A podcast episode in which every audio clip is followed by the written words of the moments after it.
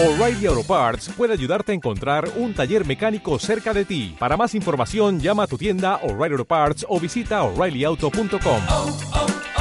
O'Reilly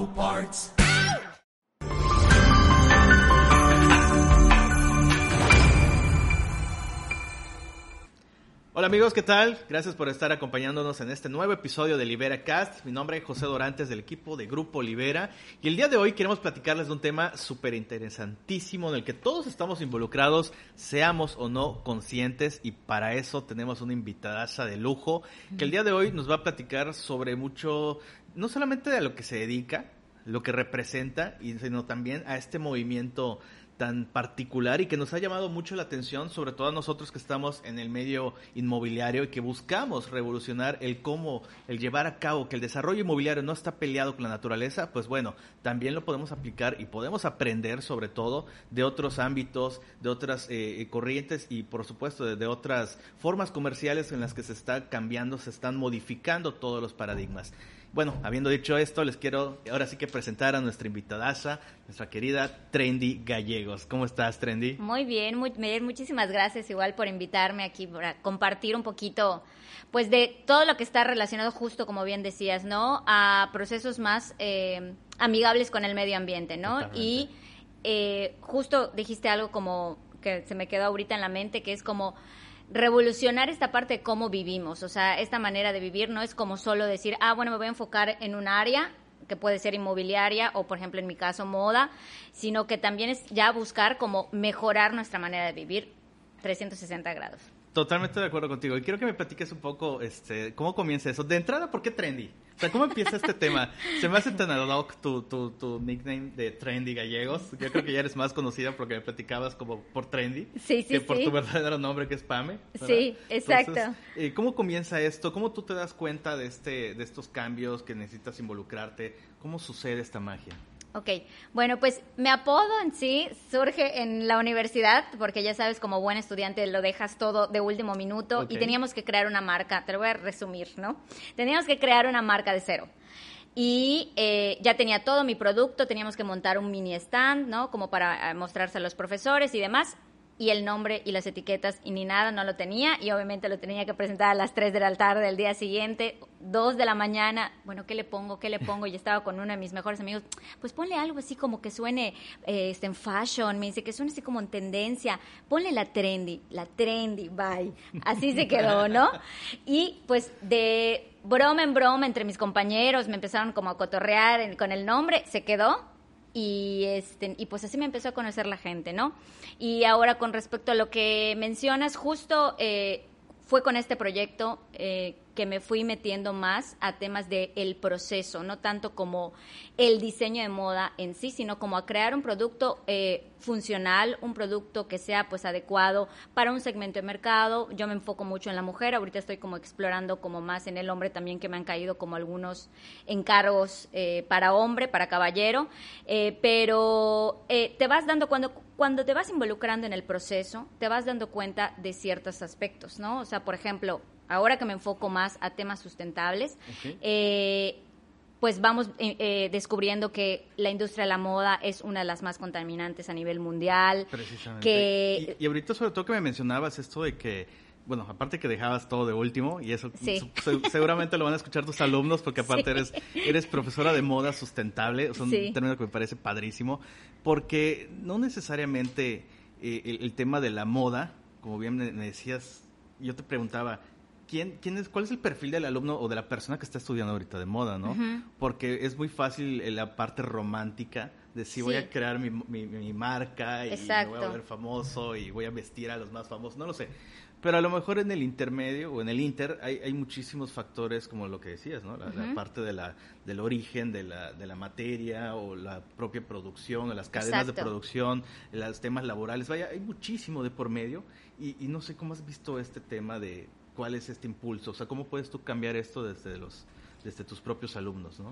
Pues yo siempre les digo que hay que investigar, porque al final de cuentas así me empecé a meter yo justo en la parte de la sustentabilidad, ¿no? Cuando te das cuenta de la realidad, cuando te das cuenta qué está sucediendo a nivel mundial, o sea, que la industria porque es una industria, por eso se llama industria de la moda, eh, va más allá de crear algo bonito y muchas veces eh, teníamos como eh, esta parte de pensar, ah, sí, eh, las niñas de moda, ah, sí se visten bien y todas muy así, muy coquetas y, y- y con lo último de la moda y solo se ven bonitas y ya está.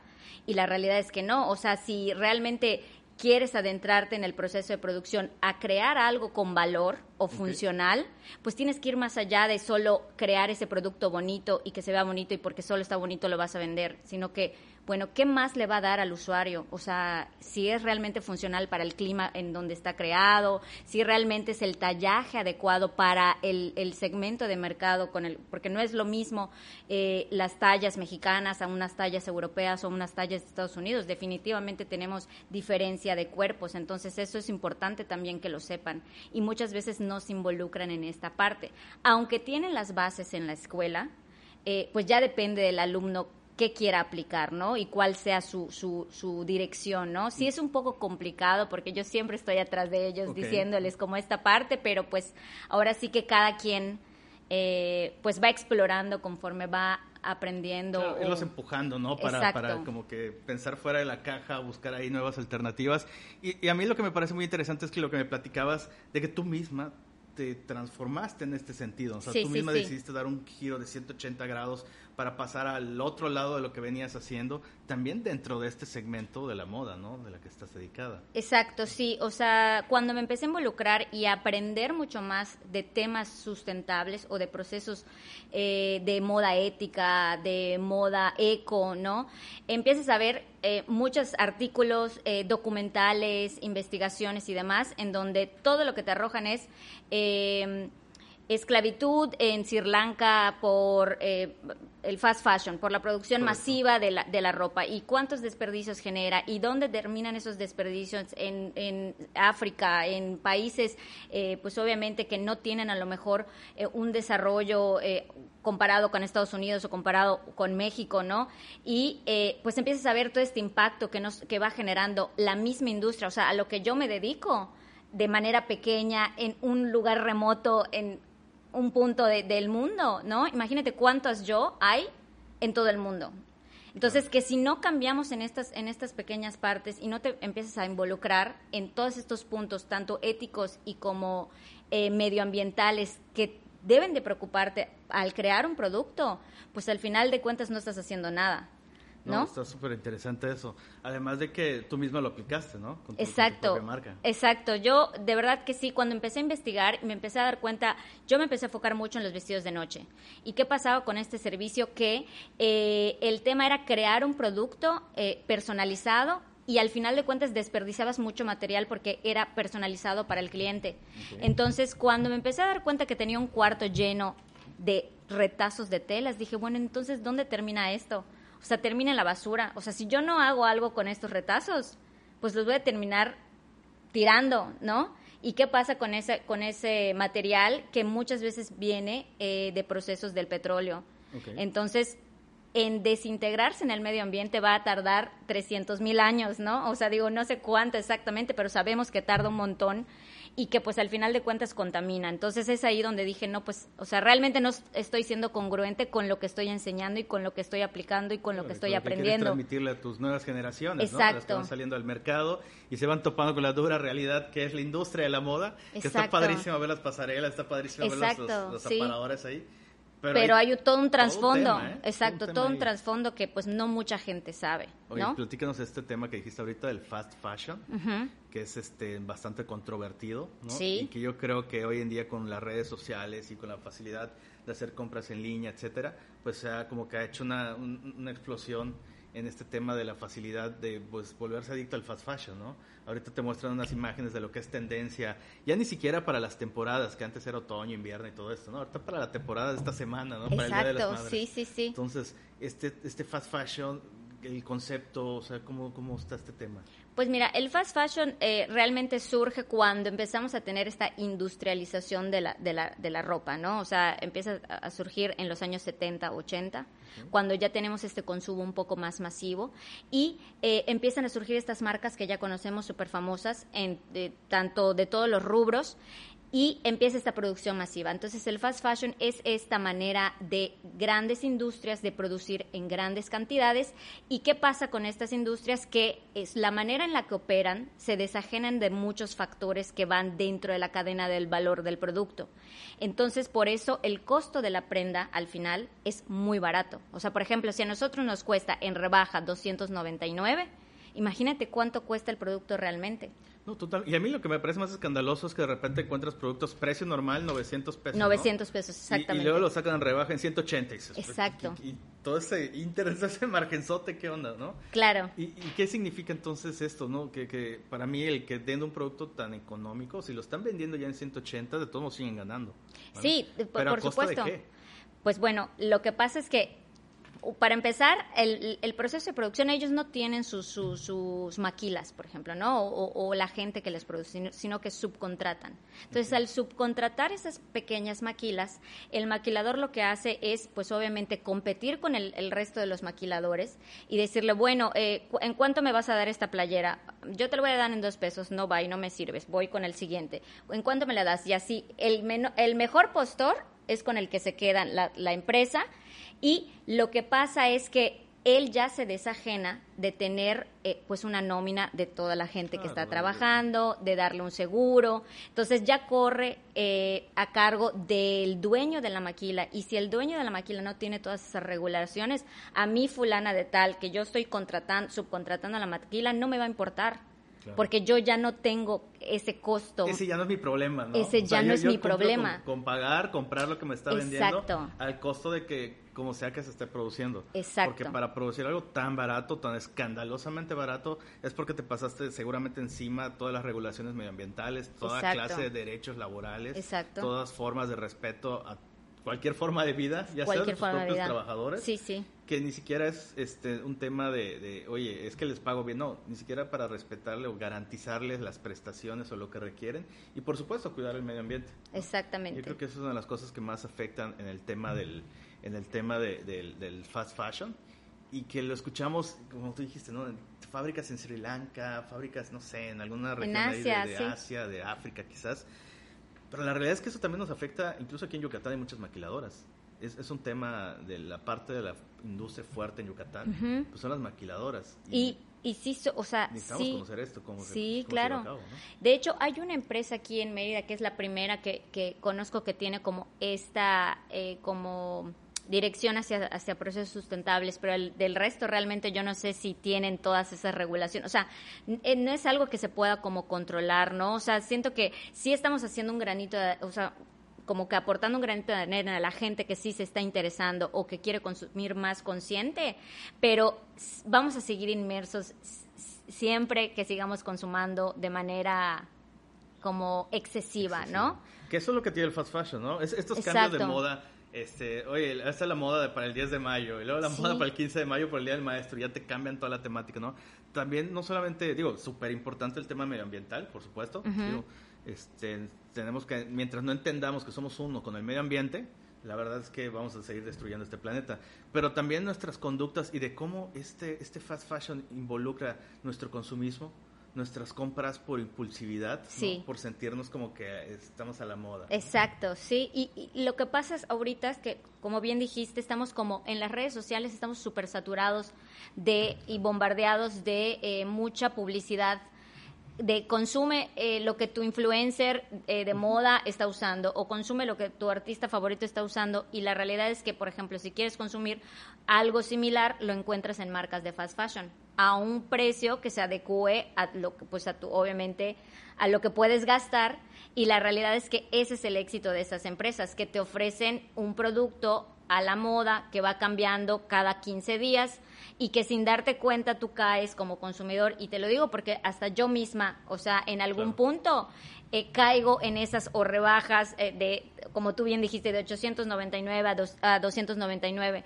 Aquí eh, el tema no es como eh, satanizar el fast fashion, sino que aprender nosotros a consumir de una manera consciente y pues al final de cuentas también veámoslos de- de- del otro lado de que también vas a cuidar tu bolsillo, ¿no? O sea, si consumes conscientemente solo lo que necesitas, Y si nos ponemos a pensar cómo era antes, ¿no? O sea, el ser humano, que, o sea, la ropa se inventó para protegerse del clima, eh, pues ese pudor, ¿no? Si pensamos en Adán y Eva o en, o en- en el Claro. inicio de los tiempos. Hoja de pues, parra, ¿no? Exacto, al final de cuentas era, era eso, la ropa Es- era para protegerse. Exactamente, cumplía un fin más específico que solo cambiar el color o cambiar la, la tendencia, ¿no? Exacto, exacto. Entonces, como que la idea ahora con el tema de la moda sustentable, de la moda eco, es regresar a ese, eh, a, a ese inicio, ¿no? Dar una prenda funcional que tenga durabilidad, que a lo mejor des un servicio de reparación. Entonces, eso es lo que busca, por ejemplo, eh, la moda sustentable o la moda ética, ¿no? Darle un producto de calidad a tu cliente que le garantice mínimo cinco años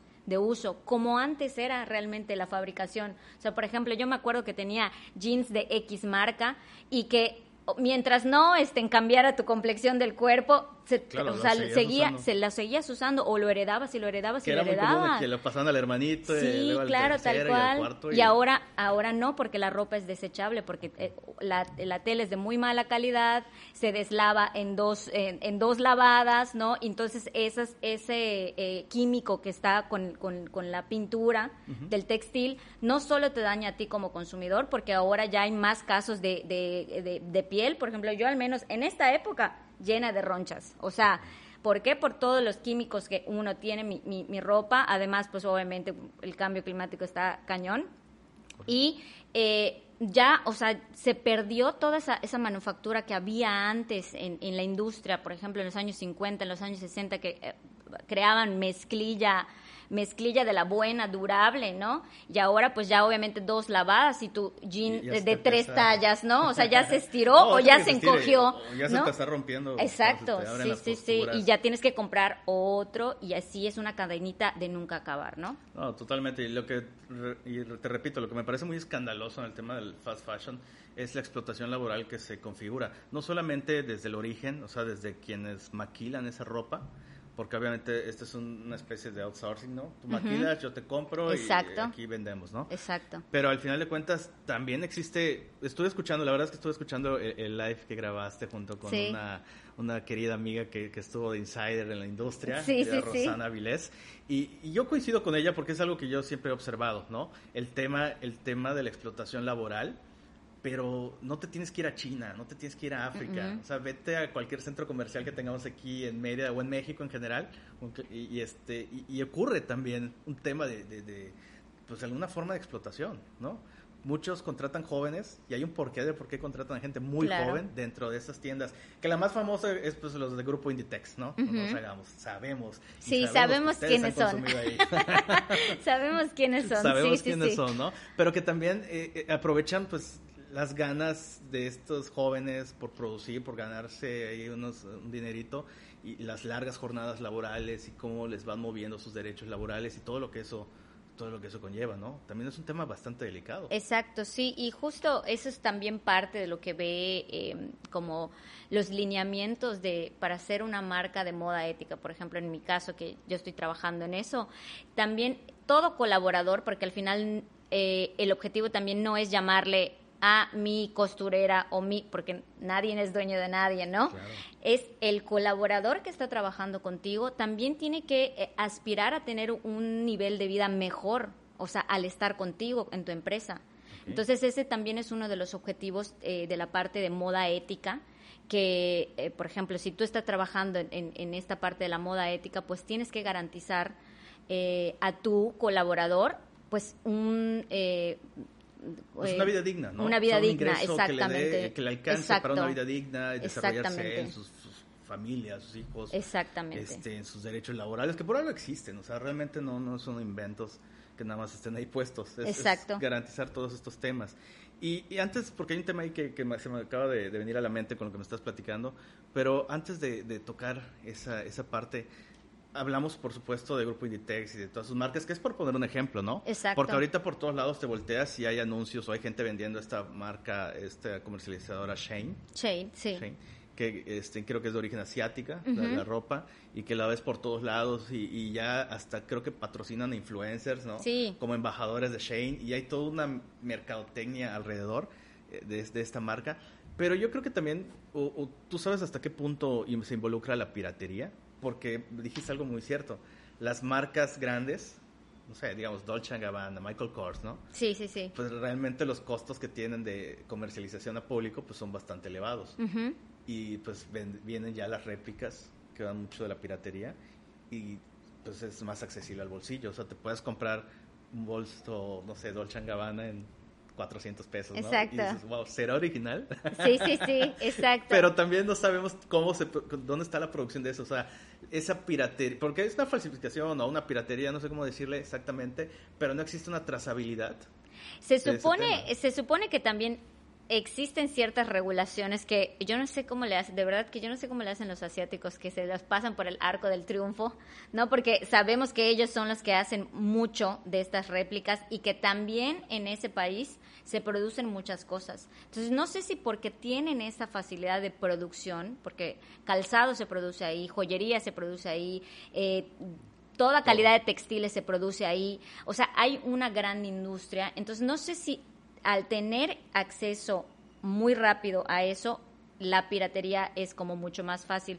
Y no nos vayamos lejos en la, en la piratería, porque al final de cuentas todo lo que hace las empresas Inditex es mandar a sus, a, a sus este, espías a todas las Fashion Weeks y ver qué es lo que va a estar en tendencia, eh, no sé, Dolce Gabbana, en Dior, en Chanel y todas estas marcas de, de lujo, ¿no? Que al final de cuentas ellas sí tienen acceso a, pues, todas estas como tendencias y a todas estas eh, textiles que vienen de Italia con una producción de calidad, eh, de cierto tipo de calidad y todo, y que por eso el producto cuesta lo que cuesta, Claro. ¿no?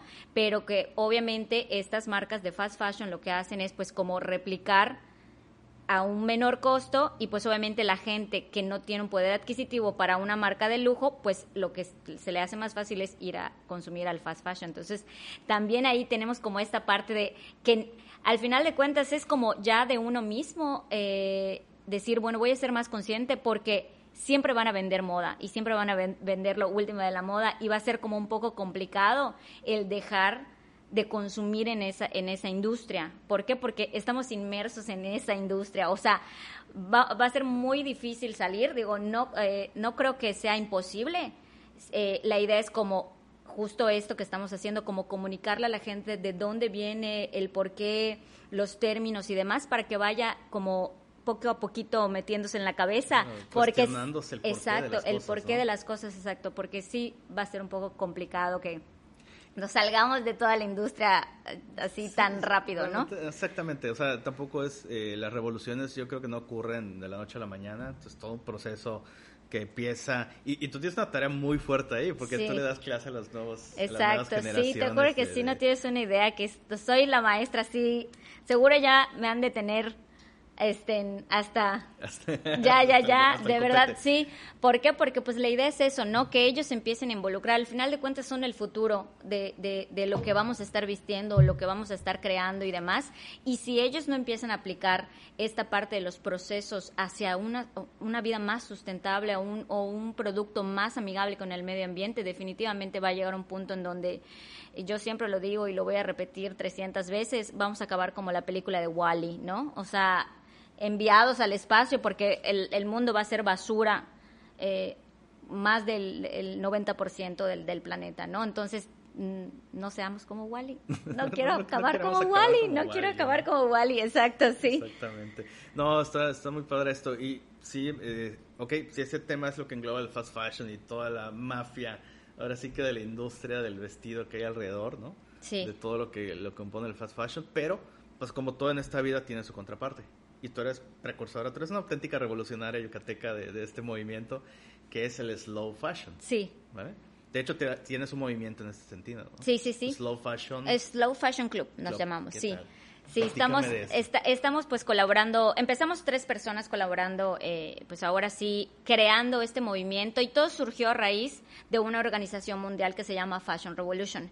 Esta organización a nivel mundial busca eh, eh, la transparencia en estas marcas del fast fashion. O sea que muchas de ellas ya están diciendo que hacen sus productos más sustentables, pero la realidad es que no hay un proceso 100% sustentable hasta hoy en día porque la producción sigue siendo masiva. Entonces, ok, podrán tener su playera orgánica o eh, de algodón orgánico o de lino, que es un, eh, es un textil em, natural, pero al final de cuentas la producción sigue siendo masiva. Oye, y, y a propósito de eso, sí, o sea, porque ahí nos vamos todavía más atrás. Ok, sí, mi, mi, la- mi playera, mi blusa es de algodón, ¿no? Vamos a pensar. Pero que es un producto natural y es un textil natural y no es derivado del plástico, ajá, ok. Pero, ¿qué tantos recursos se consumieron para Exacto. producir ese algodón? Exacto. Y ahí tengo un dato que estuve checando que eh, el 2.6% de todo el agua dulce del planeta se destina para la producción de algodón. De algodón, exacto. Entonces, cuando hay extensas regiones aquí en Yucatán, en México y por supuesto en países tercermundistas sobre todo, Que ya no hay tienen agua. acceso al agua, ¿no? Que, es- que es un privilegio tener acceso al agua. Y de repente para producir algodón, el 2.6% del, del volumen de agua total del mundo se utiliza. Y no solo, déjate tú también del agua, de toda la erosión que le causan al suelo, porque al final de cuentas es una planta y que tiene que llevar ciertos pesticidas y que tiene que llevar, y todo se va a los subsuelos. Y esos, eh, esos químicos que de los pesticidas y demás, pues terminan en los ríos. O sea, al final de cuentas estamos, eh, todo, todo, todo tiene un nivel de proceso no sustentable. O sea, aquí también el tema es justo eh, empezarse a como eh, capacitar o empezar a investigar de dónde viene cada cosa. Y obviamente si nos podemos investigar justo eso, desde el momento en que plantas el algodón, Claro. que cuál es el proceso y después de eso hay aquí hay ciertos contaminantes en el, en el momento en que estás plantando y creciendo el algodón. Y luego cuando el algodón pasa al proceso para crear el textil, hay otras mermas también que contaminan. Y luego cuando se confecciona una playera de algodón, hay otras mermas también que contaminan el medio ambiente. O sea, es, es todo. Y obviamente si nos podemos analizar cada uno de los productos que consumimos, imagínate, solo estamos analizando aquí pues el Sí, tema de la moda. El tema de la moda. O sea, ya sería como, bueno, ya Y mejor... una fibra, el algodón. El- una fibra, el algodón, exactamente. Entonces, aquí el objetivo es que también, por ejemplo, ya existen otros procesos en el tema del caso del algodón que eh, tienen eh, un proceso eh, orgánico o un proceso eh, más sustentable que obviamente el, el- la persona que cultiva el algodón tiene que ir, eh, pues a lo mejor en alguna eh, industria o en alguna eh, organización que le dé los sellos de certificación para, pues obviamente garantizar que su proceso es un poco más sustentable, ¿no? Entonces eso es como como cualquier tipo de sello que a lo mejor podemos encontrar hasta en los alime- alimentos Ok, claro. eh, de estas certificaciones y pues obviamente la idea, por ejemplo, en el caso de la moda es si vas a trabajar con algún material que tiene eh, un, un proceso eh, pues que te garanticen que sí realmente tienen los Cumple sellos, esto, ¿no? exactamente, cumple con los sellos que son más sustentables para que pues también sepas de dónde viene eh, lo que estás utilizando para crear el producto y que no solo sea, ah, sí, mi tela es orgánica y pues soy sustentable. O sea, la realidad es que no es solo eso, ¿no? Sino va más allá de eso. No, totalmente. Y bueno, tener esta conciencia de que el slow fashion es todo un movimiento integral, porque no solamente es la, la comercialización, ¿no? sino desde el origen y, y- y la ramificación, porque a mí me llamó la atención esto. De repente pienso que para producir piezas textiles, pues tienes que ir desde el origen, desde la producción de la materia prima. Pero Exacto. ¿es posible reciclar ropa? Sí, claro, por o sea, supuesto. crear nueva ropa a partir de la que ya no se utiliza por el motivo que sea. Sí, hay una hay un concepto que se llama upcycling o eh, supraciclado que de hecho está ganando mucho auge ahora porque eh, pues eh, tenemos eh, cantidades y cantidades de ropa eh, que ya está usada y que a lo mejor el material con el que se hizo la ropa todavía está en buen estado. Entonces, la idea, de, de hecho, ahorita mis alumnos trabajaron en, en un, en un proyecto de, de supraciclado, la idea es darle una segunda vida a ese textil. Entonces, a partir de una prenda ya hecha, que a lo mejor está pasada de moda, y como ya a lo mejor la usaste dos, tres veces y ya salió en tu Instagram, ya no la quieres volver a usar, ¿no? Entonces, la idea es como, ¿qué otro valor le puedo dar a esa pieza? Y aquí es la parte eh, que me encanta porque al final de cuentas te, te pone a pensar a ti creativo en una solución innovadora. porque todo, yo siempre digo, el hilo negro ya está inventado. Entonces, ¿qué podemos hacer con lo que ya hay para darle un pequeño cambio y crear cosas eh, con valor, ¿no? Entonces, la idea del upcycling me parece eh, que es lo más sustentable que podemos tener hoy en día porque no estamos, eh, eh, ¿cómo se llama?, utilizando materia prima nueva, sino que es algo que ya está hecho. Y a partir de algo que ya está hecho, que puede ser considerado basura, le podemos dar una segunda vida. Y ahí ya no rompemos la cadena en solo tirar.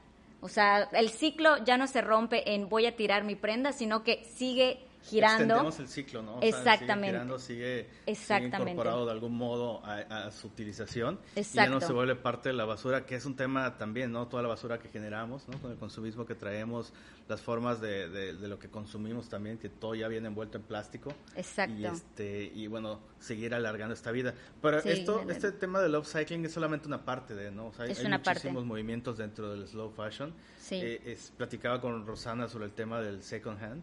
Sí, claro. Es que también es muy similar al, al tema de upcycling. Aquí, aquí en el second hand es conservar la prenda tal cual y darle un valor sentimental, ¿no? O sea, como, por ejemplo, esa prenda que a lo mejor la encontraste en el, en el ropero de tu abuelita y tiene un print padrísimo que a lo mejor puede ser que esté de moda actualmente porque siempre digo que la moda es cíclica, ¿no? Ahorita estamos como Eso- muy... te quería preguntar, Trendy, ¿qué de verdad es esto de muy- que la moda es cíclica? Sí, que todo o se sea, repite? totalmente, por ejemplo, ahorita estamos como muy eh, empapados de esa esencia de los setentas o de los ochentas, por ejemplo, mi blusa tiene hombreras, ¿no? O sea, en los ochentas todos eran como eh, MC Hammer, el príncipe del rap y todos esos utilizaban eh, camisas o playeras con hombreras eh, y ahora está súper de moda, ¿no? Digo, ya con, con a lo mejor tejidos diferentes y con alguna estética un poco más minimalista comparado con los ochentas, pero la moda siempre es cíclica. Entonces, yo siento que el second hand también es un servicio que va a estar muy de moda, o sea, que va a ser un servicio que eh, al cual eh, más gente va a recurrir y eh, es una manera también de alargar el tiempo de vida de un producto sin tener que consumir un recurso. Y de hecho de eso se trata la moda sustentable. Sin tener que abusar de los recursos, ¿no? Exactamente. Y yo creo que muchos de esos paradigmas, digo, ob- obviamente, con- lo voy a decir con todo respeto, la pandemia es, fue algo catastrófico, fue Sí. algo muy lamentable para muchísimos sectores, para pérdidas, pérdidas familiares, etcétera. Pero la realidad es que la pandemia también nos trajo la oportunidad de replantearnos ciertos, eh, ciertos procesos, ciertos segmentos en, el, en lo personal o, o aquí en lo particular de la, la empresa Grupo Libera, pues nos dio la, la tarea de ahora sí que replantearnos la forma de comercialización, aprovechando todas las, las plataformas y corrientes digitales que hay hoy en día. Y hay una frase que me gusta utilizar mucho cuando hago las presentaciones de los proyectos que tenemos aquí en la empresa, de que es que la pandemia nos enseñó que necesitamos más contacto con la naturaleza y menos centros comerciales. Entonces, de repente también me di cuenta que con este encierro que hubo, y eh, realmente yo decía, ¿para qué existe tanta necesidad de comprarse ropa cuando estás encerrado en tu casa? ¿no? O sea, te- me di cuenta que de, la, de toda la ropa que puedas tener, cuáles son las que siempre utilizas. Sí. Y hay un montón de ropa que está ahí que nomás, no usas. Que nomás no y que usas. dices, bueno, cuando baje de peso. Bueno, cuando vaya no sé qué. Bueno, cuando... Y ahí se queda, y ahí Cuando se queda. regresen los 70. Cuando regresa, exacto, o sea, ¿no? Y pues sí, la idea también es es eso, ¿no? Ser un poco consciente de lo que consumimos y cuando te das cuenta que realmente de el 100% de tu closet utilizas un 20%, es cuando dices, ¿por qué estoy comprando cosas que no necesito y que al final de cuentas, yo vuelvo al tema igual de la cartera con esto, ¿no? Te das cuenta cuánto gastaste Claro. que pudiste haber gastado en otra cosa que a lo mejor puede ser prioritaria como la salud o como alguna emergencia o lo que sea. Educación, invertir en un lote para tu futuro. Exa- también. Exacto, exactamente.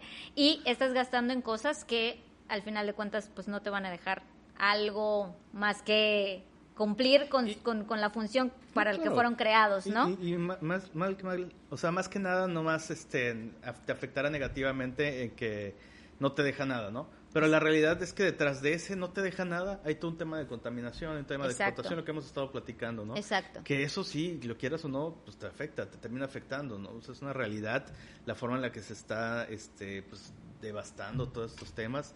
Es impresionante como, como algo que pareciera simple, una simple playerita ahí de, de estas marcas, eh, cómo, todo lo que se tuvo que Conlleva. contaminar, todo lo Exacto. que conlleva en este sentido.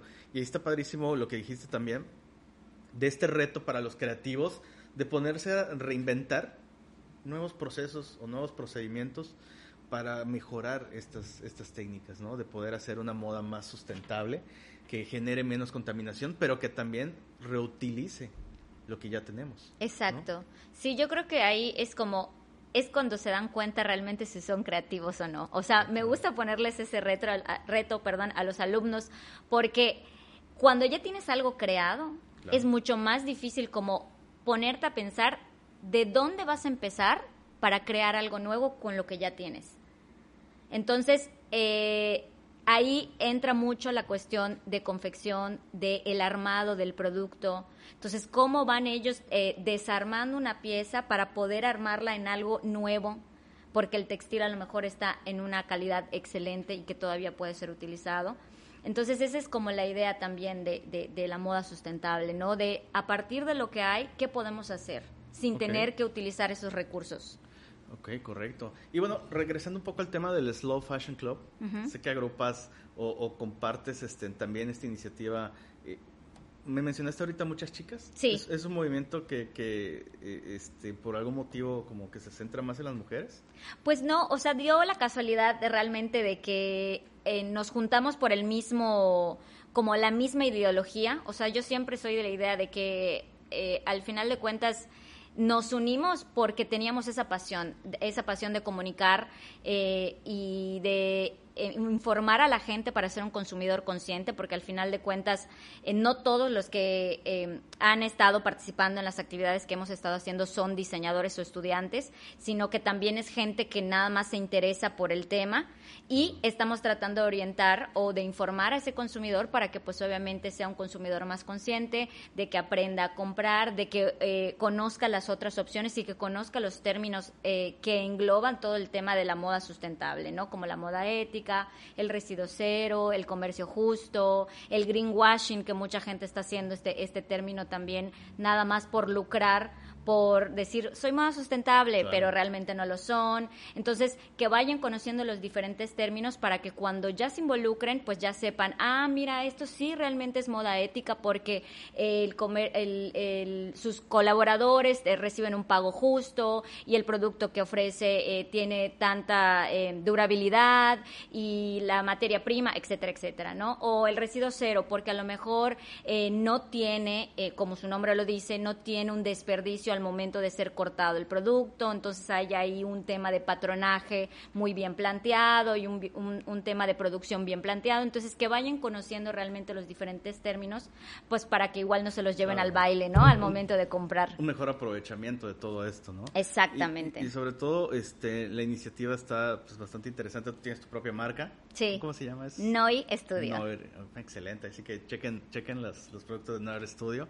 Pero también este movimiento que, que presides, ¿no? Y que me, me interesa mucho, que está muy padre, le estaremos dando mucho seguimiento porque, pues, sin querer, estás involucrado, ¿no? O sea, Exacto. Desde que uses ropa. Sí, tal cual. Todos, ropa, todos somos parte. todos o sea, somos parte. Todos somos parte, exacto. ¿no? Sí. Entonces, y aparte de esto, eh, también agrupas pues, a mucha gente emprendedora, ¿no?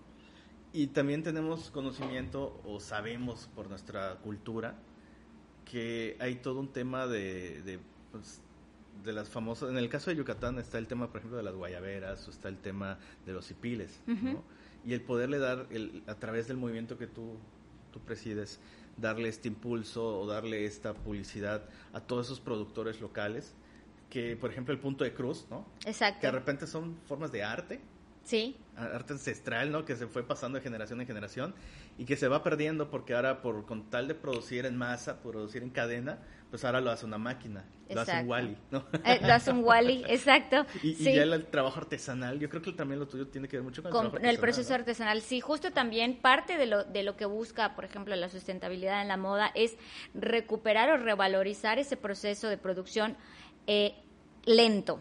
O sea, por eso es slow fashion, ¿no? O sea, no slow fashion es lo opuesto al fast fashion o eh, porque se eh, porque tiene que ver con el nombre o contrario al fast fashion, sino que lo que busca es justamente eh, una producción menos, eh, que tengas un producto durable y que le garantices esa calidad al, al, cliente o al usuario, ¿no? Entonces, parte también de lo que buscamos con la moda ética, con, con la moda slow, con la moda eh, comercio justo, es si podemos revalorizar todo eso que tenemos en el Estado, y yo siempre se los digo a mis alumnos también, de que busquemos emplear de cierta manera un, pro, un proceso de producción artesanal, porque al final de cuentas los productos artesanales todos son únicos, porque al artesano nunca le salen igual porque su mano no es una máquina que estandariza el producto, sino que la técnica es la misma, pero el producto al final del día es único y diferente.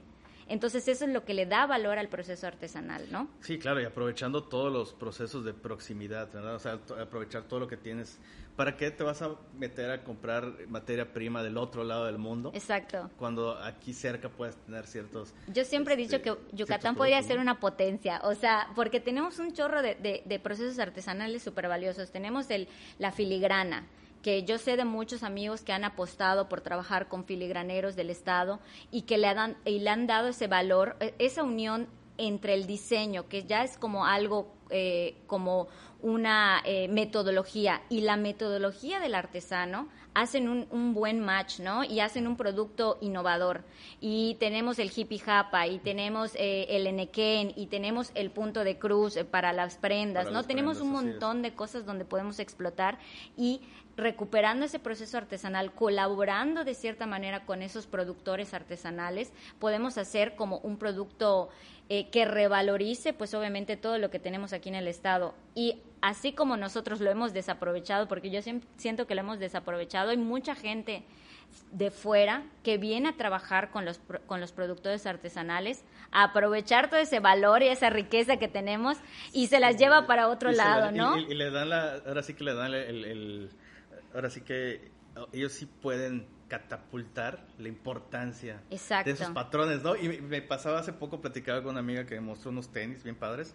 Y le dije, oye, qué padres están tus tenis, porque traían un diseño como huichol. ¿vale? Y me dice, sí, pero ¿qué crees? Son de una marca inglesa. Y yo, ay, ok, ok, una marca inglesa Sí. con patrones huicholes. Es que Cuando sí. aquí no, le, no valoramos todo eso, ¿no? Sí, y, y nos de- falta un tema ahí de- nos de- de falta conciencia. sí nos falta este tema de valor y creo que lo estamos desaprovechando mucho. Y de hecho hubo un caso aquí, eh, aquí en Mérida eh, de un grupo de, de artesanas que trabajaban el bordado yucateco y que vino una marca de lujo eh, Lu- Louboutin a crear sus bolsas. Y hubo ahí un tema controversial en las redes, no sé si te tocó verlo, hace como dos, tres años pasó es, y que si no se les pagó justo a las artesanas y que, se, y que las bolsas cuestan más de 15 mil pesos y que no sé qué. Entonces, eh, yo siento que ahí no, o sea, no es el tema de la marca, sino es el tema de nosotros de no darle, o sea, ¿por qué tuvo que pasar esto con una marca de lujo reconocida para que le diéramos el valor realmente a las artesanas, o artesanas, volteáramos claro. a ver a las artesanas? O sea, yo sí estaba como en contra de, o sea, cállense toda la boca, así casi casi, ¿no? Cállense toda la boca, ¿por qué están hablando si una marca de lujo vino, o sea, a, val- a darle valor a un proceso artesanal cuando nosotros mismos deberíamos darle ese valor a las artesanas, ¿no? Al proceso artesanal o, al, o a temas eh, artesanales. Por ejemplo, en, en varias marcas, en varias marcas, en varias materias de, de, pues obviamente en las dos universidades que doy clase, eh, involucran el proceso artesanal como parte del proceso de producción de cualquier producto de diseño que vayamos a crear a lo largo de la carrera. Entonces a mí se me hace súper interesante que le empiecen a meter al alumno como esa idea de vamos a, eh, pues obviamente, revalorizar pues toda esta cultura que tenemos y ahora sí que nosotros mismos aprovechar todo lo que tenemos y no esperar a que venga un fulano a que tome Claro, lo que sí. tenemos y se lo lleve al otro lado del mundo, y ¿no? que le dé el verdadero valor que, Exacto. que tiene, ¿no? Sí, Exacto. yo creo que es un tema ahí bastante de, de- de compartir esta cultura, compartir este movimiento que tú tienes, que y se da en todos los y se da en todos los ámbitos, todos los Sí. ámbitos comerciales, no solamente el de la moda. Me vino a la mente ahorita venía yo platicando con un chef español eh, de un restaurante en Cancún y él me comentaba que no entendía por qué nosotros yucatecos y él le decía yucatecos a toda la península, o sea, Sí, sí, sí. seas Campeche, Quintana Roo, eh, todos son yucatecos, ¿no? ¿Por qué me piden mucho platillo, me decía él, con atunes o con salmón? Ujú. que se mandan a traer desde otros polos, desde Exacto. otros lados, cuando ustedes tienen una variedad de peces, y de pescados y mariscos aquí en sus costas, increíble. Exacto. Pero no, todo mundo quiere el medallón de atún. Todo el mundo quiere el tal del salmón y no, no aprecian lo que la naturaleza les está dando en sus costas. O sea, no les no están dándole el verdadero valor, el verdadero sentido y la transformación en los platillos de lo que están haciendo con los orígenes de la gastronomía que hay aquí en la península. Exacto. Y parece obvio, pero hasta que él no me lo dijo, dije, no, pues si ya no me traigas el atún. Mejor comamos Exacto, otra cosa, ¿no? Exacto, exactamente. Sí tiene que venir alguien de fuera a decirnos, oye, aquí tienes de todo, o sea, ¿por qué estás volteando a ver al otro lado, no? Entonces- sí, y pasa en todos los ámbitos, como bien dices, sí. Totalmente. Y yo creo que está muy interesante este movimiento revolucionario del, del slow fashion, de todo lo que de todo lo que se involucra. Creo también que falta muchísimo trabajo de Muchísimo, divulgación, ¿no? Para llegar a todos los sectores, para poder compartir todo esto. Y bueno, me gustaría también que, que me platicaras un poco más, más a fondo dónde, dónde es posible adquirir hoy en día todas estas prendas de slow fashion. Porque de repente pasa con, cuando empezó la, moda de los alimentos orgánicos. Sí, ¿no? claro. que solo eran en- de nicho, o sea, solo los encontrabas en lugares muy específicos, y como se vuelve una tendencia también, porque ya te metes al rol de las tendencias, solamente por tener el mote de orgánico, Exacto. híjole, te Como, el como, como, el, como el famosísimo huevo orgánico que yo, yo lo conocí como huevo de patio. Huevo o de sea, patio, o sea, las abuelitas tenían sus gallinas en el traspatio, y allá Exacto. ibas a buscar, y de repente a alguien se le ocurrió ponerle huevo orgánico. y- Huevo orgánico, ay, caray, exacto. y que nomás que precio, y ¿no? exacto, y eleva el precio. Y justo eso pasa con la ropa, igual. O sea, con el tema de eh, cuando ves en alguna marca moda sustentable, moda ética, moda slow, enseguida eleva el costo. El objetivo, bueno, más bien, el porqué de un producto eh, de moda ética o de slow sea un poco más caro porque se supone que debe dentro de la cadena de valor del producto debe de tomar en cuenta pues todos esos aspectos. Por ejemplo desde el momento en que adquiere la materia prima ah ok entonces mi algodón tiene eh, tales certificados que vienen de un proceso más sustentable. Ok en eso check. Eh, ahora en mi producción qué estoy haciendo para que sea más sustentable estoy trabajando residuo cero o a lo mejor con toda la merma estoy haciendo otro producto estoy utilizando al 100%, por- al 100% eh, mi, mi materia prima para pues obviamente no generar desperdicio. Ahora, en la parte de, de comercialización y distribución, ¿qué estoy haciendo para que mi producto sea más sustentable?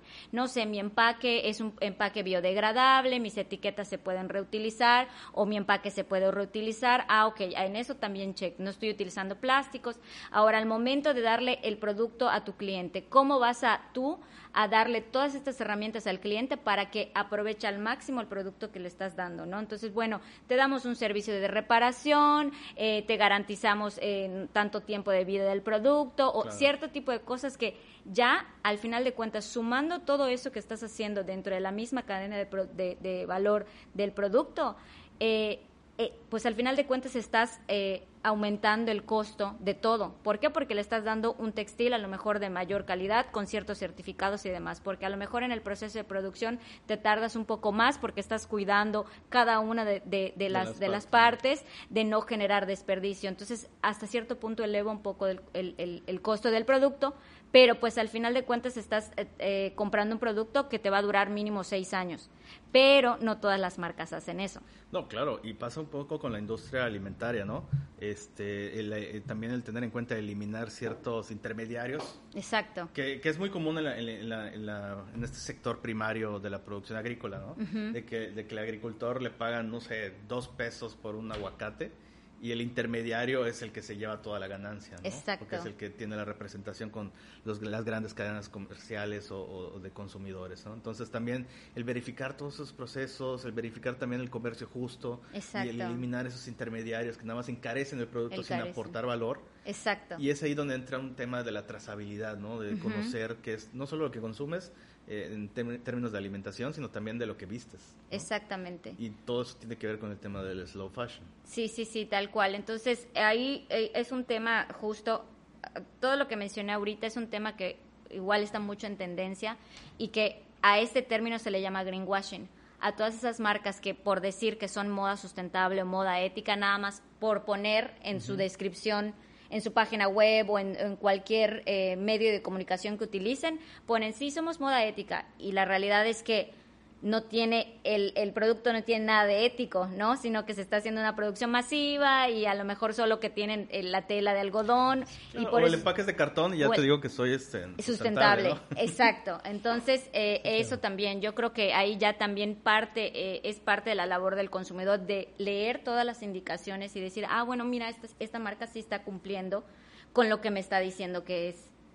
Entonces, es igual, yo creo que también es una parte, uno, del diseñador o que quiere irse por la moda, que por ejemplo hoy en día la moda es moda sustentable, ser o, o ser sustentable, y solo por eso va a ser uno o dos pasos y ya va, va a decir que es sustentable, o pues hacerlo de una manera consciente y de una manera ética y decir, bueno, pues voy a tratar de in- involucrar, aunque sea un puntito en cada uno de los pasos de la cadena de valor del producto, para que yo empiece a ser un producto más sustentable, ¿no? Claro, que, vaya, que vayas perfeccionando ese tema, ¿no? Exacto, No es algo que, ciertamente no es algo que crea que ocurra de la noche a la mañana, ¿no? Sí, De no, que, "Ay, todo definitivamente perfecto", no.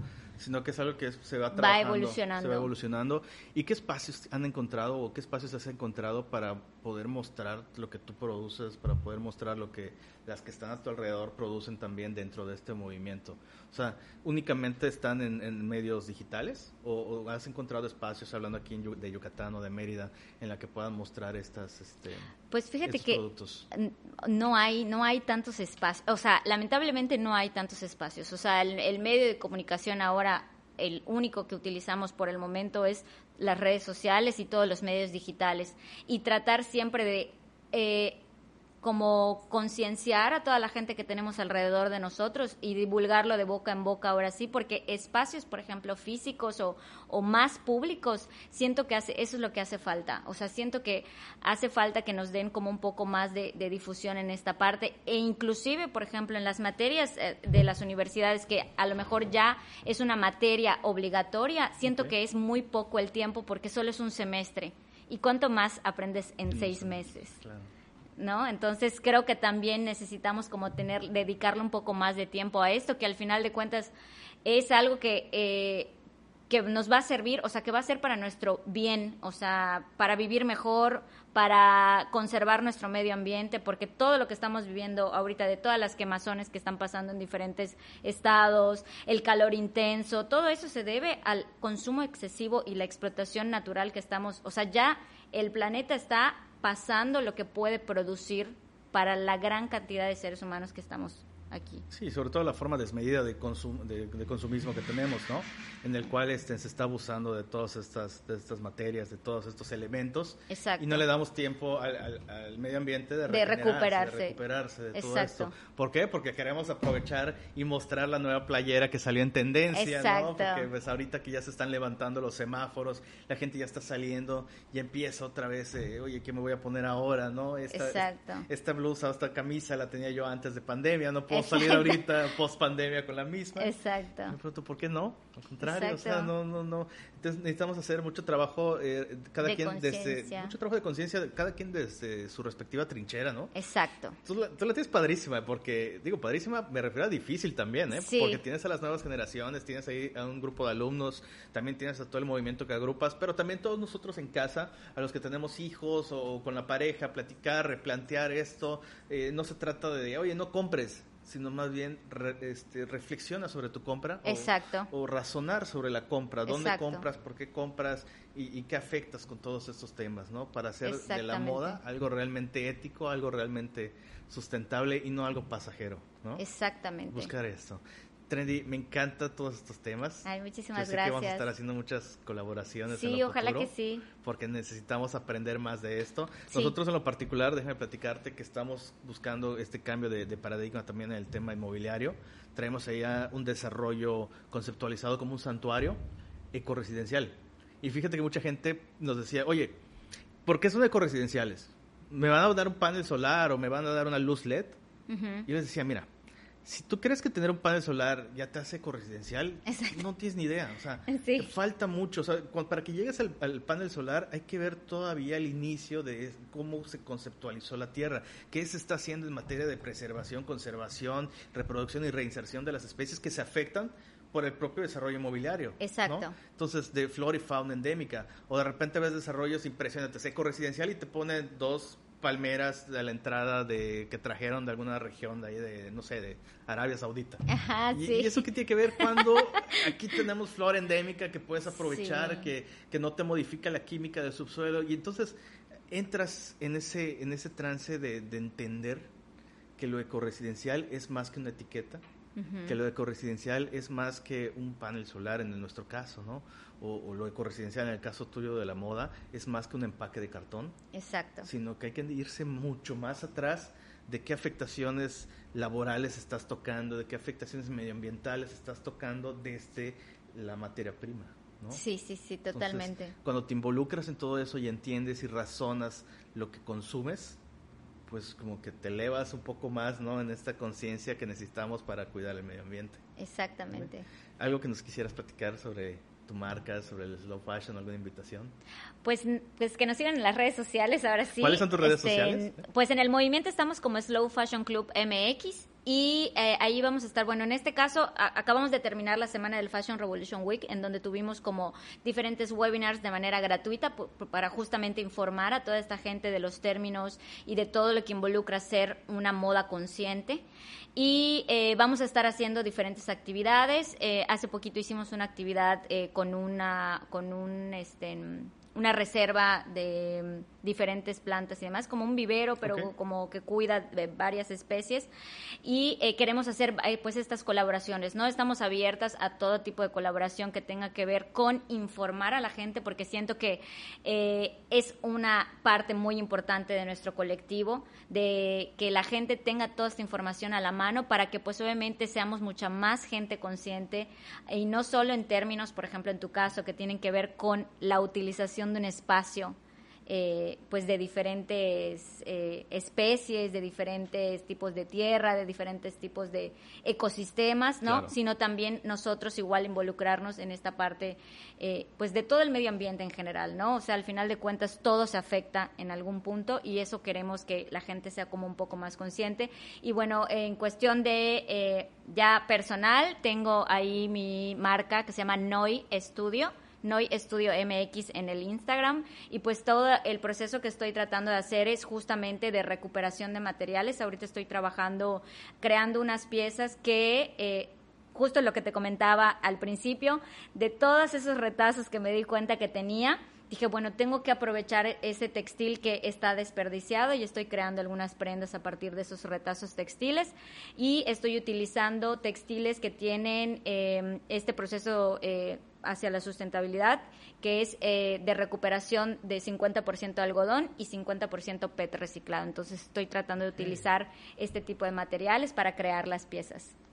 Ok, perfecto, eso está increíble. Yo Sí, creo sí, que sí. más adelante haremos ahí algún trabajo para ir documentando eso porque está es un proceso muy padre, Sí. muy interesante toda esta propuesta que traes y que por supuesto nos encantaría poderles compartir con todos ustedes este pues todo todo lo que está sucediendo en un tema que nos que nos compete a todos, ¿no? Lo que Exacto. utilizamos, lo que vestimos, todo en este sentido. Así que amigos, de la moda lo que te acomoda, pero con conciencia Con conciencia. ¿no? Con mucha conciencia social medioambiental. Y bueno, de esta forma les queremos agradecer muchísimo, por supuesto, a nuestra invitada Pamela Gallegos, más conocida en, en el, en el mundo de la moda, en el mundo fashionista como Trendy Gallegos. Muchísimas gracias, Trendy, por estar Gracias, con muchísimas nosotros. gracias Grupo Libera por invitarme y esperemos que estemos haciendo más cosas. No, por supuesto que sí, eso es un hecho. Muchísimas gracias a todos ustedes, amigos. Síganos en nuestras redes sociales, escúchenos en Spotify, YouTube, compártanos, hagamos que este, estos mensajes, esta, toda esta cultura que se está generando en Yucatán, por estas auténticas revolucionarias del estado de Yucatán, en un tema tan trascendental como es la moda, llegue a más oídos, llegue a más gente, para darnos cuenta de que necesitamos ahora sí que razonar más lo que consumimos y no y bajarle tantito a ese exceso de compras eh, totalmente Impulsivas, impulsivas, ¿no? sí. Muchísimas gracias y estamos al pendiente. Nos vemos pronto.